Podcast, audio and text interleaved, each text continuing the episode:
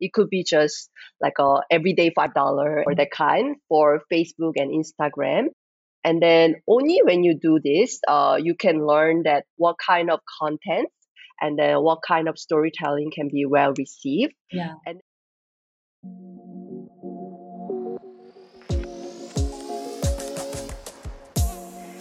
Hi，各位 CareHer 的听众，欢迎来到 Leading Ladies 的单元，我是主持人 Tiffany，也是 CareHer 的创办人。CareHer 是给新时代商业女性的会员社群。我们希望透过充满观点的原创内容和各领域的优秀女性专访，线上和线下的精致商业社交活动，让新时代商业女性可以更自在的交流，透过共学一起成长，成就最理想的自己。在 CareHer Dialogue 中，我们有 Leading Ladies Podcast。在每一次，我们会与女性领导者、创业家、经理人、思想领袖聊聊他们的为什么和真心话，并用更全球的视野讨论重要的议题。透过这些分享，帮助有企图心的女性成长并共学。和我们一起 build meaningful connections，准备好了吗？嗨，各位 Care 的听众，大家好，欢迎回到 Leading Ladies 的单元，我是主持人 Tiffany。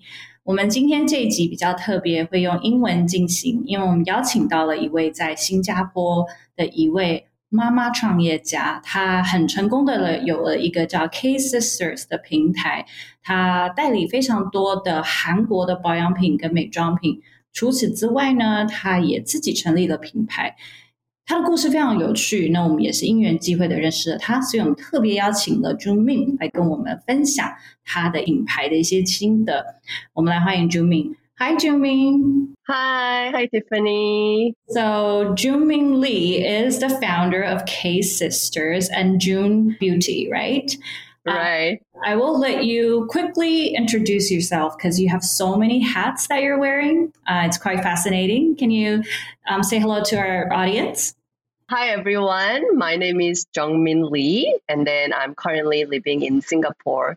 With the mission of bringing the best of Korea to Singapore, I started my business K Sisters uh, six years ago. It started with the kids fashion, and then we expanded to women's fashion and beauty and lifestyle. And now I'm uh, having my own in-house brand called Jung Beauty and also recently launched food business called Mukbang Mart in Singapore. Why is it K Sisters? Do you have sisters, or what does the brand addressing to?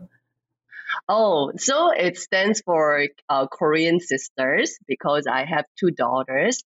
I started uh, with the um, mission that I want to bring the best of uh, Korean kids fashion. So mm-hmm. that's why it was named uh, for uh, my daughters. Yeah, that's why K sisters also I another mission for me was I wanted to become a good role model to my mm-hmm. two daughters, mm-hmm. and then something uh, they can be proud of that what mommy is doing. So to always remind myself, I wanted to have that kind of name. Mm. So before we dive into your mother um, identity and stories, I wanted to quickly ask because um, you mentioned about Korea products and beauty products mostly. And then this past couple years, Korea product has been taking up the world. Um, a lot of, especially Asian women, we have been using masks, all types of um, products from Korea because you guys are known for actually um, testing and creating the best beauty product. What's your take on that? Uh, I think the reason why they really love K Beauty is actually great value for money, mm-hmm. uh, considering that it's actually quite affordable. Mm-hmm. Uh, its function and then product quality is actually quite good compared to the older luxury uh, international mm-hmm. brands. That's why people start to recognize that's first. And then, of course, because of the Korean drama and mm-hmm. Korean pop boom, mm-hmm. uh, I think a lot of people were exposed to K beauty items very naturally. So from out of curiosity, they tried and they like the mm-hmm. quality. Mm-hmm. So they keep on falling in love with the brands. And of course, uh, after that, um, I think because of great uh, Korean beauty infrastructure, we have mm-hmm. a lot of uh, OEM companies in Korea, okay. which actually make uh, a lot of international brand products. Mm-hmm. So we all uh, from the beginning we had the infrastructure already. Yeah. Yeah. So I think with the right trend, it just uh, with the right timing, it boomed up uh, very naturally. Mm-hmm. And luckily, uh, when I just came to Singapore six years ago, I actually see this opportunity because there is a, a lot of interest and passion for the Korean beauty and fashion items, but then uh, there was a no proper platform to introduce yeah. this. Yeah. That's why I thought that it's a really great opportunity for me to actually jump in this uh, like a good business opportunity. Mm-hmm. There are a couple. I think there are a couple barriers for non-Korean. First of all, we don't understand Korean and we can't read it. Mm. So, but the good part is that all the Korean beauty products are packaged and designed so nicely and cute. So you automatically are attracted to them, but you don't know how to select them and you don't know what's the ingredients. So you having to see that opportunity of curating and helping non-Korean readers to understand what products is good. I think that's actually quite an amazing journey that you had. Yeah, I think the, the, you're really right. We are really known for the best curation in Singapore. Mm-hmm. So what people really appreciate is usually um, Korean sellers before in the Singapore market. Uh, it's more like a just distribution or selling focus. So they mm-hmm. don't really talk about what's the brand philosophy, how it started, mm-hmm. and why it's better than the other products. Mm-hmm. But from the beginning, we put a lot of effort on this kind of storytelling. So yeah. I host a lot of like a IG live with the brand founders. Mm-hmm. So I invite them and ask them to talk about the brand and translate for the Singapore followers. And we do like a long term, like a sampling internally and share this whole process with uh, like our followers. Mm-hmm. So they really trust that we put a lot of effort to pick the best uh, product from the available items, mm-hmm. and then we also run uh, massive consumer testers uh, mm-hmm. event together. So uh, I think this kind of genuine and authentic storytelling was very appealing to our audience. Yes, I think especially for um, modern female, to brands and values that uh, brands that actually share the same value, the same story, or even like all female founders, right? So nowadays, millennial consumers are more aware of that. And then that's one trend that you definitely has captured. Um, I wanted to also ask because you mentioned infrastructure in Korea, that the beauty industry infrastructure is quite solid. And I was a bit surprised to hear that because mostly I thought uh, all of these OEMs are done in China. Um, I didn't know that mm. actually a blooming market for that. You mentioned that. And is that also coming from that experience and background of you being in FMCG for quite a long time? So you not just curate something, but you also understand the whole process of, you know, manufacturing or having to able to, you know, work on the logistics and everything. That's the boring part, but tell us about it. Mm. So I used to work in uh, Procter Gamble uh, mm-hmm. as a marketer for brands like Wella, Pantene, and Favorites. Mm-hmm. So I think uh, it was a really great experience for me to observe how multifunctional teams work together, mm-hmm. including like a supply, shipping, finance, mm-hmm. regulation, mm-hmm. legal. Mm-hmm. All these things should be considered, right? So it was a very great experience. So I know that how items are actually uh, designed it from the beginning and mm-hmm. then actually launch in the market and it takes a, a lot of lot of work so uh, it was uh, i think uh, something that uh, priceless experience that yeah. I can uh, earn.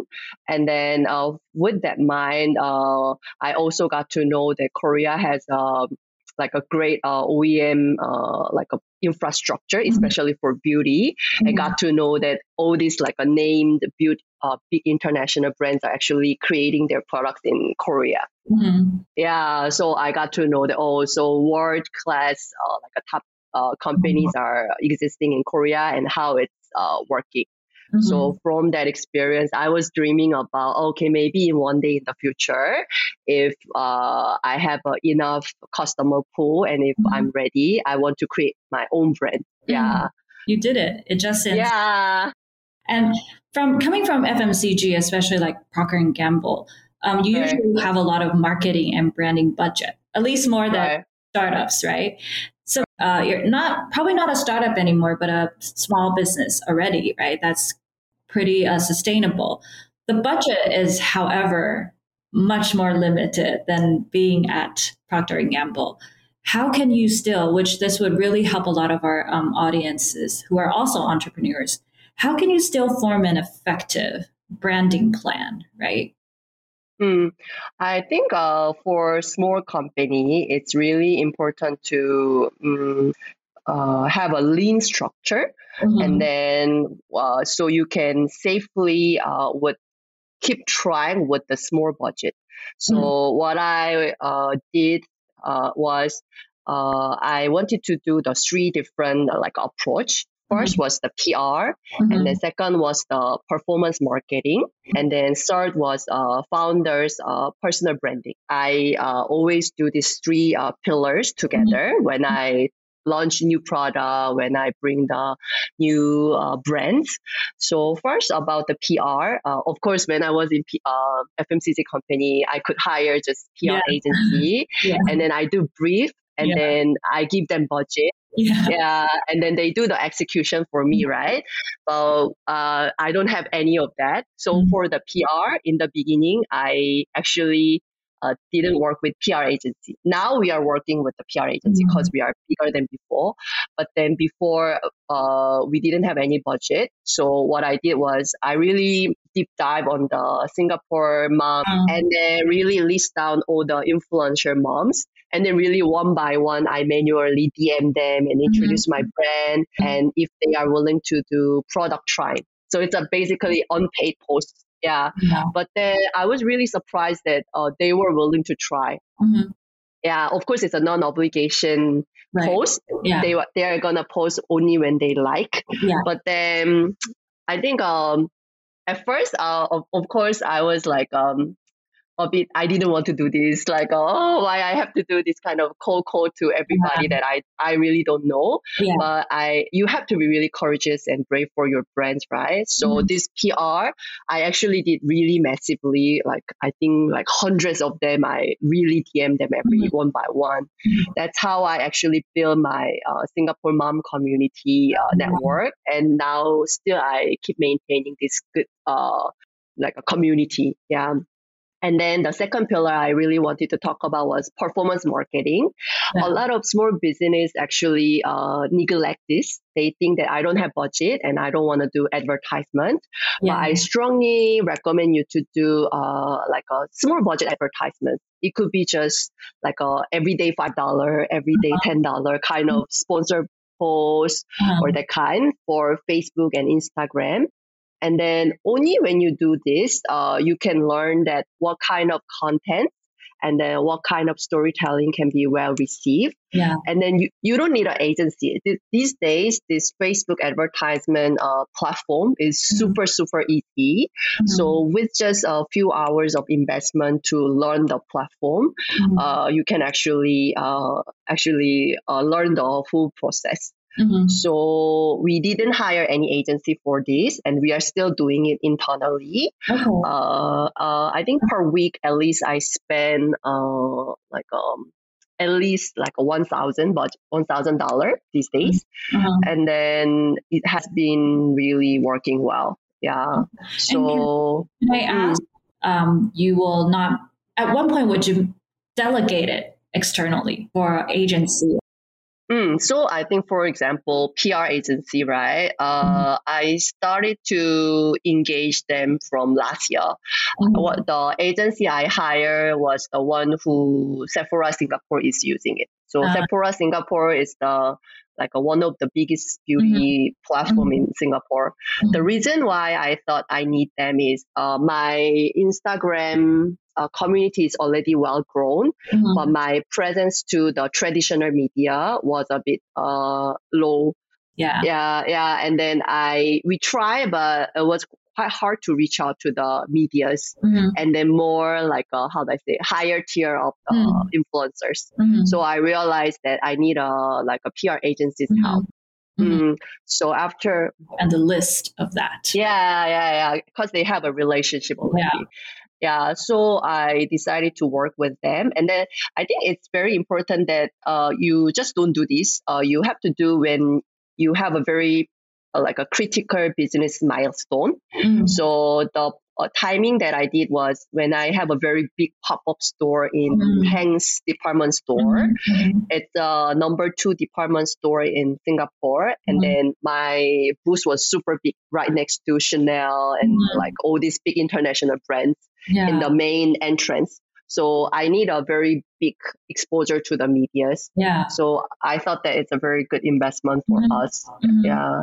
That's Uh, great. And the third pillar is um, oh yeah, I want yeah personal branding, right? Uh-huh. So I think it's a. I really really want to highlight this point. mhm. Um, I see a lot of small medium business starting with the founder's personal branding, and for me, it's the most effective Mhm. and then um, uh, how do I say budget efficient Uh-huh. communication tool Mhm. because um, when you have a this founder uh, branding, it's super uh, easy to talk about your value Mhm. and your story, and people feel that it's very genuine and authentic. Mhm. So my I first started with the K Sisters uh, account only. Now I think our finding is 44k, Mhm. and then naturally I got to know that my um, personal branding is growing. Mhm. So uh, I think two years ago I set up my personal Instagram account, Jungmin Lee,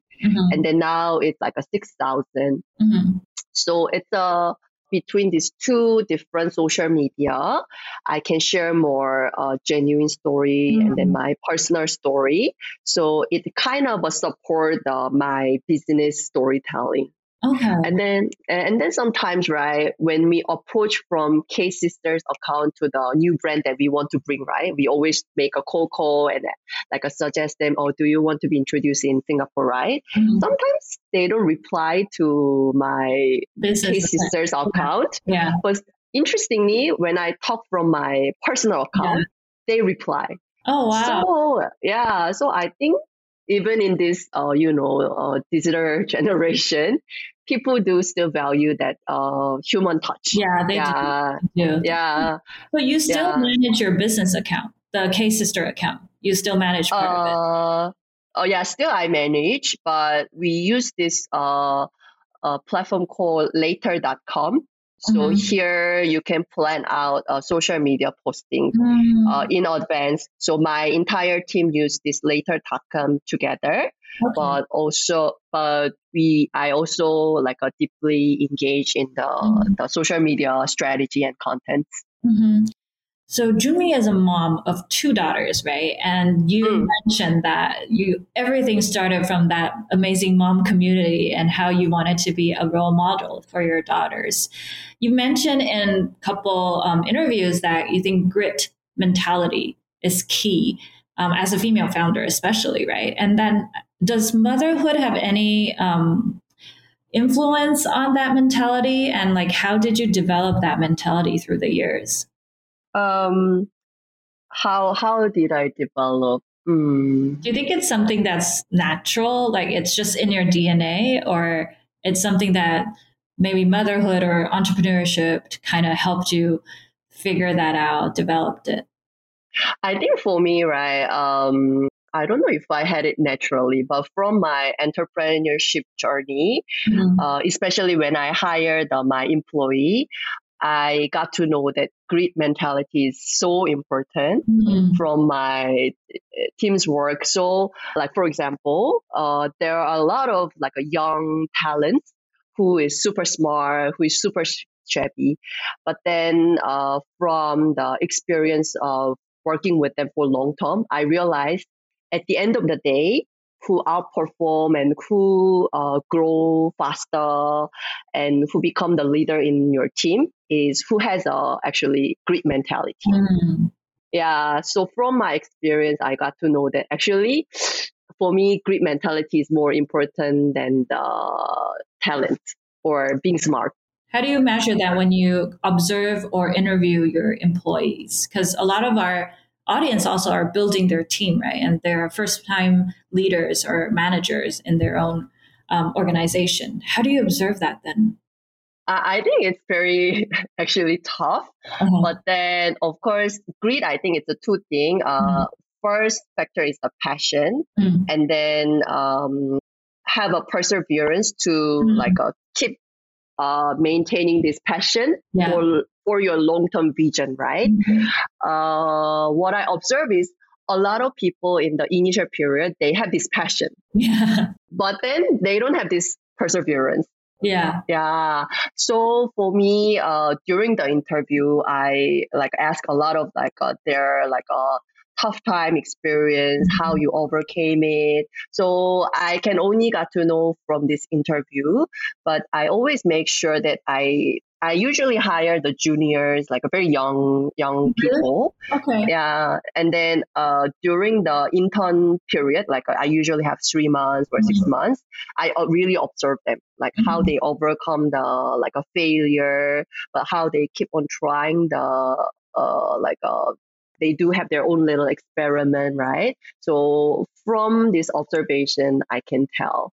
Okay. But I think as a leader, it's also important that you set up some environment, safe environment. So they feel that, okay, if I have a mission and if I have an assumption, yeah. I can try and yeah. learn from the experience. Yeah. So as a leader, it's important for you to give that environment. Mm-hmm. Yeah. That's so, one mentality. I think it's uh, something that's very apparent um, interacting with you and also mm. mentioned quite often. The other um, observation, and I think would be quite interesting, is that I think um, as an entrepreneur and for someone who built something quite significant in six years, you have to have the ability to build and find resources, right? Um, especially for small businesses, um, we're coming really building from nothing. And then how do you, like, you have established that mom community and you keep on growing it and you keep on um, maintaining that relationship with these mom influencers. Do you think being resourceful is important for women in business? And how did you build your own resources? Mm. I think being resourceful is kind of an ability to find like available resource, right, to solve mm-hmm. your problem. Yeah. Uh, I think it's important for not just for women and men, like if you are a entrepreneur, right?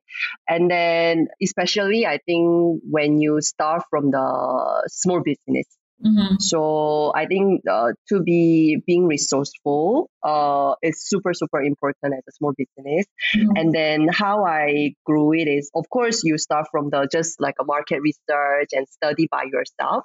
Mm-hmm. Uh, but what I learned is um, networking can be actually quite helpful. Mm-hmm. So I try to find a mentor or like a network in Singapore. Uh, so in Singapore, just like a CareHer in Taiwan, we have a couple of this women's network mm-hmm. and then i joined the creep community and mm-hmm. there were already quite many like uh, established uh, business women mm-hmm. entrepreneurs that i can learn from so what i learned from there is ask around like ask ask ask Okay. Sometimes just asking your question can be very, very helpful. Yeah. So at, at first I was a bit, how do I say, a bit introvert or shy. Yeah. Uh-huh. yeah. But then I realized surprisingly, people are willing to share. So I ask around like a lot of questions, like mm-hmm. what kind of company do you use? What kind of like a PR agency do you mm-hmm. use? Mm-hmm. And then what inf- even like what influencers was really influential? Do you have any recommendation? And uh, surprisingly, a lot of these ladies, right? I thought that oh maybe do they uh, see me as uh, potential competitors, right? Yeah. But then I was really surprised that they were willing to share what they learned mm-hmm. and then like oh what they have, their resources.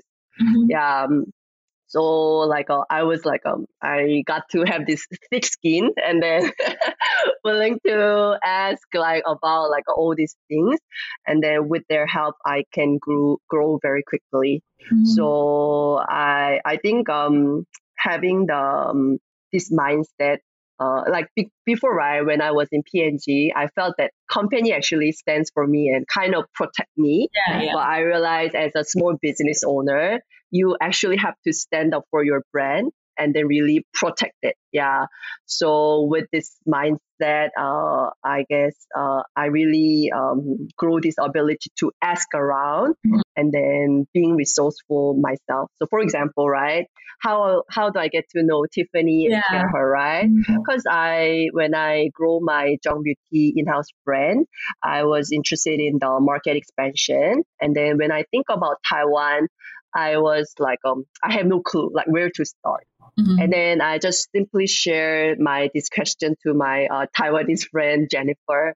Yeah, and then she said, "Oh, I actually know this, uh, you know, beautiful lady from the this and then this community. Why don't you just like uh, meet her and then learn from her?" Well, you're one Taiwanese friend, and she happened to you know know us, and then we have so much that we can share in common, and we get to you know share your experience as well. Right. It's really you need, and that's what I also wanted to um, kind of join and join that conversation is that I think you have a lot of network in Korea to start with, right? But then you mm. moved to Singapore, network and resource from scratch. But you went out mm. and make friends, right? Mm-hmm. And now is the time for you to expand your brand and you think of other markets and now you're making friends in, you know, Taiwan and other places. So it's really like there's no borders for making your like finding your support net or making new resources right you just needed to go online or just ask right yeah connected to other people or even just dming each other right make friends yeah so and since um Jumin talked about brand expansion right and i definitely wanted to ask you about that a lot of smb businesses do pretty well domestically but next step is really to scale and to bring it uh, to multi nations, right? And you already have Korea, you already have Singapore, and now you are looking for the next market. Which, um, luckily, we get to receive a lot of the product testing, and we're testing that beautiful um, hair steaming care. So, what are your future plans? And actually, also, when did you decide that it's time for a new market entry?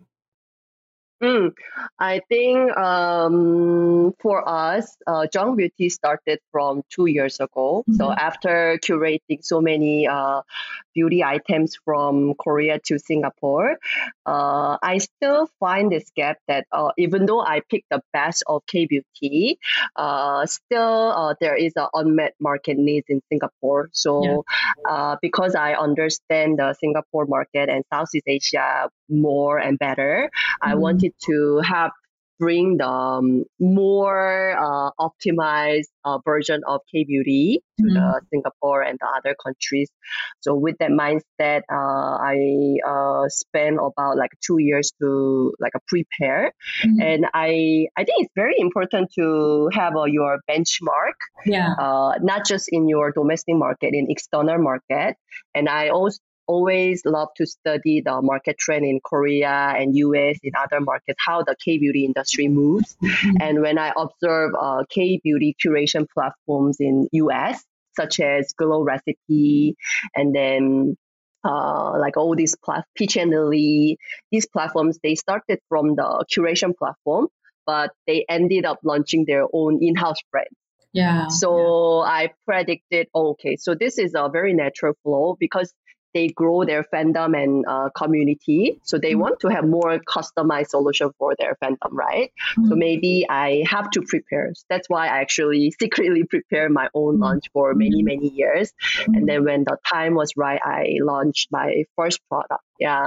So it's always very important to be awake and then to see like uh, how the trends are moving. So to prepare in advance you sounded like you're very good at, and I see it's quite rare among female entrepreneurs, which we interview so many that I think you're really good at actually giving yourself benchmarks and milestones and to read into the data to see that, okay, are we ready to do this?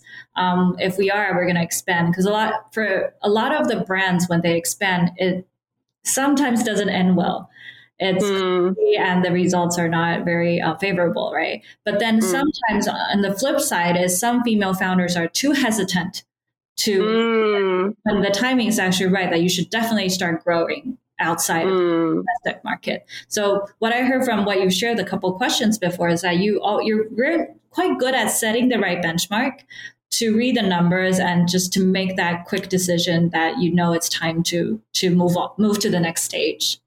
Mm.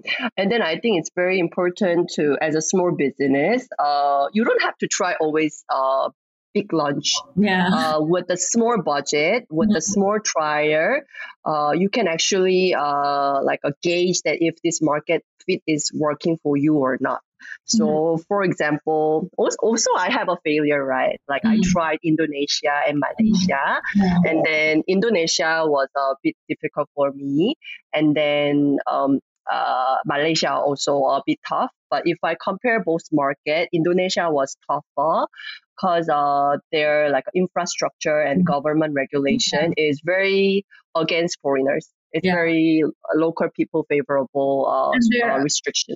Mm. Their online payment, I heard, is still not very mature, right? The credit right. card, it's still very cash driven, and then right. some of the um, domestic payment platforms. Yeah, yeah, but I guess uh, our uh, strength is we are not really afraid, and then we at least try with the small budget yeah. uh, mm-hmm. trial and see if this market is working or not. So mm-hmm. we have tried small small things and then uh, have learned from that. Or what, uh, like for example, what you can do very uh, lightly is try just the um, international advertisement yeah, with yeah. a small budget yeah. and then you see that if there is uh, any like interest from that market right mm-hmm. with uh, maybe you can do that like a free shipping international advertisement mm-hmm. and you turn on that advertisement in that specific market yeah so for us, uh, Indonesia was just so-so, but Malaysia was actually quite okay. Mm. So, so, we are still receiving uh, quite a number of uh, Malaysia order organically, mm. and then we are still doing little experiment with the advertisement. Mm. Yeah. Okay, and then yeah. share with us more about your potential plans in Taiwan. Um, recently we've also and which we wanted to also invite our members and audience that we have a couple of really cool um, Jung Beauty products. Our team is trying. Everyone is super excited. Some of our core members have been trying. I personally like their hair product a lot. Um, it's like it, it's really like home spa quality and it's so easy. The design is quite interesting because I actually looked at it a little bit. I was like, "Hmm, how do I use it?" And then I, I did figure out, and I thought, oh, that was quite a smart design because I just needed to cap that on my on my hair, and I can just take a bath, and 20 minutes pass, and I felt like I did a spa already.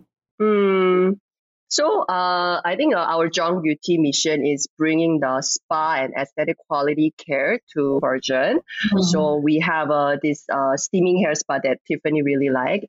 It's uh, so if you go to the salon, you enjoy this keratin treatment with a bit of steaming heaty effect, right? Yeah. So we wanted to bring this technology to home. So mm-hmm. when you wear the hair wrap from us, it gives mm-hmm. you this self steaming effect with a mm-hmm. lot of uh, treatment ingredients. Mm-hmm. So you can enjoy uh, immediately super smooth and then soft hair after using this product. Yeah, with just 10% of your usual salon yeah. treatment price. Yeah. yeah. So we have this kind of uh, hair spa product and then also aesthetic quality uh, pore care uh, kit.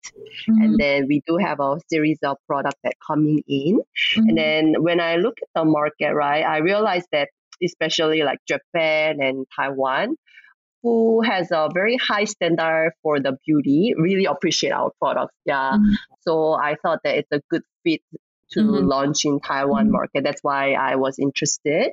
Mm-hmm. And then for the market expansion, I think we are still like learning the market. So mm-hmm. like we have to find the really right partner who can mm-hmm. bringing our brand to the Taiwanese market with the right branding. Right.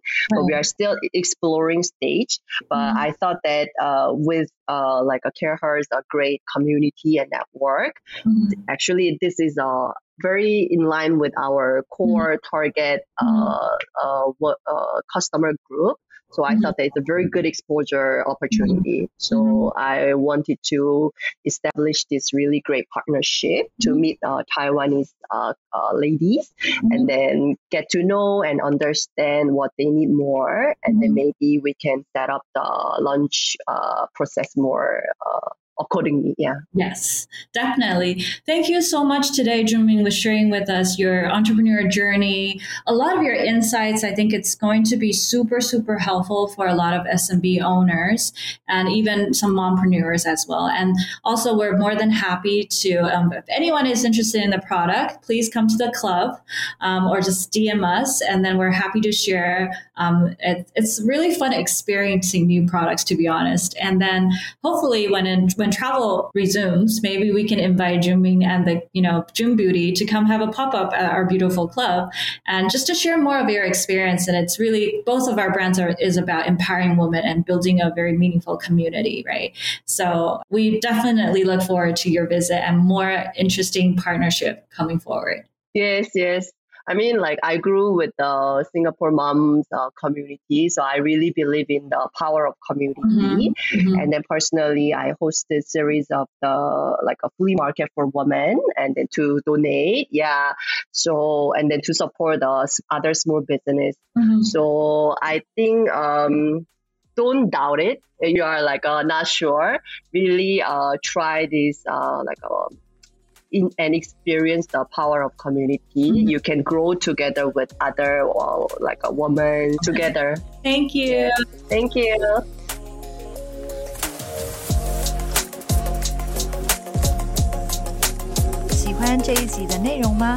Podcast Podcast 以及 Dialogue 等内容外，CareHer 更有很棒的线下 Experience。我们在每个月策展各式主题活动，从小型亲密的商业主题 salon 到集结商业领袖的大型论坛，到为身心灵充电的度假，以及年末会员专属的 gala 聚餐等。透过这些活动，会员能够独家享受 CareHer 策展的经验、小班领导力成长课程以及圆桌聚餐。更多详情可以上 CareHer.net 官网来看看我们最近的最新活动，来认识大家哟。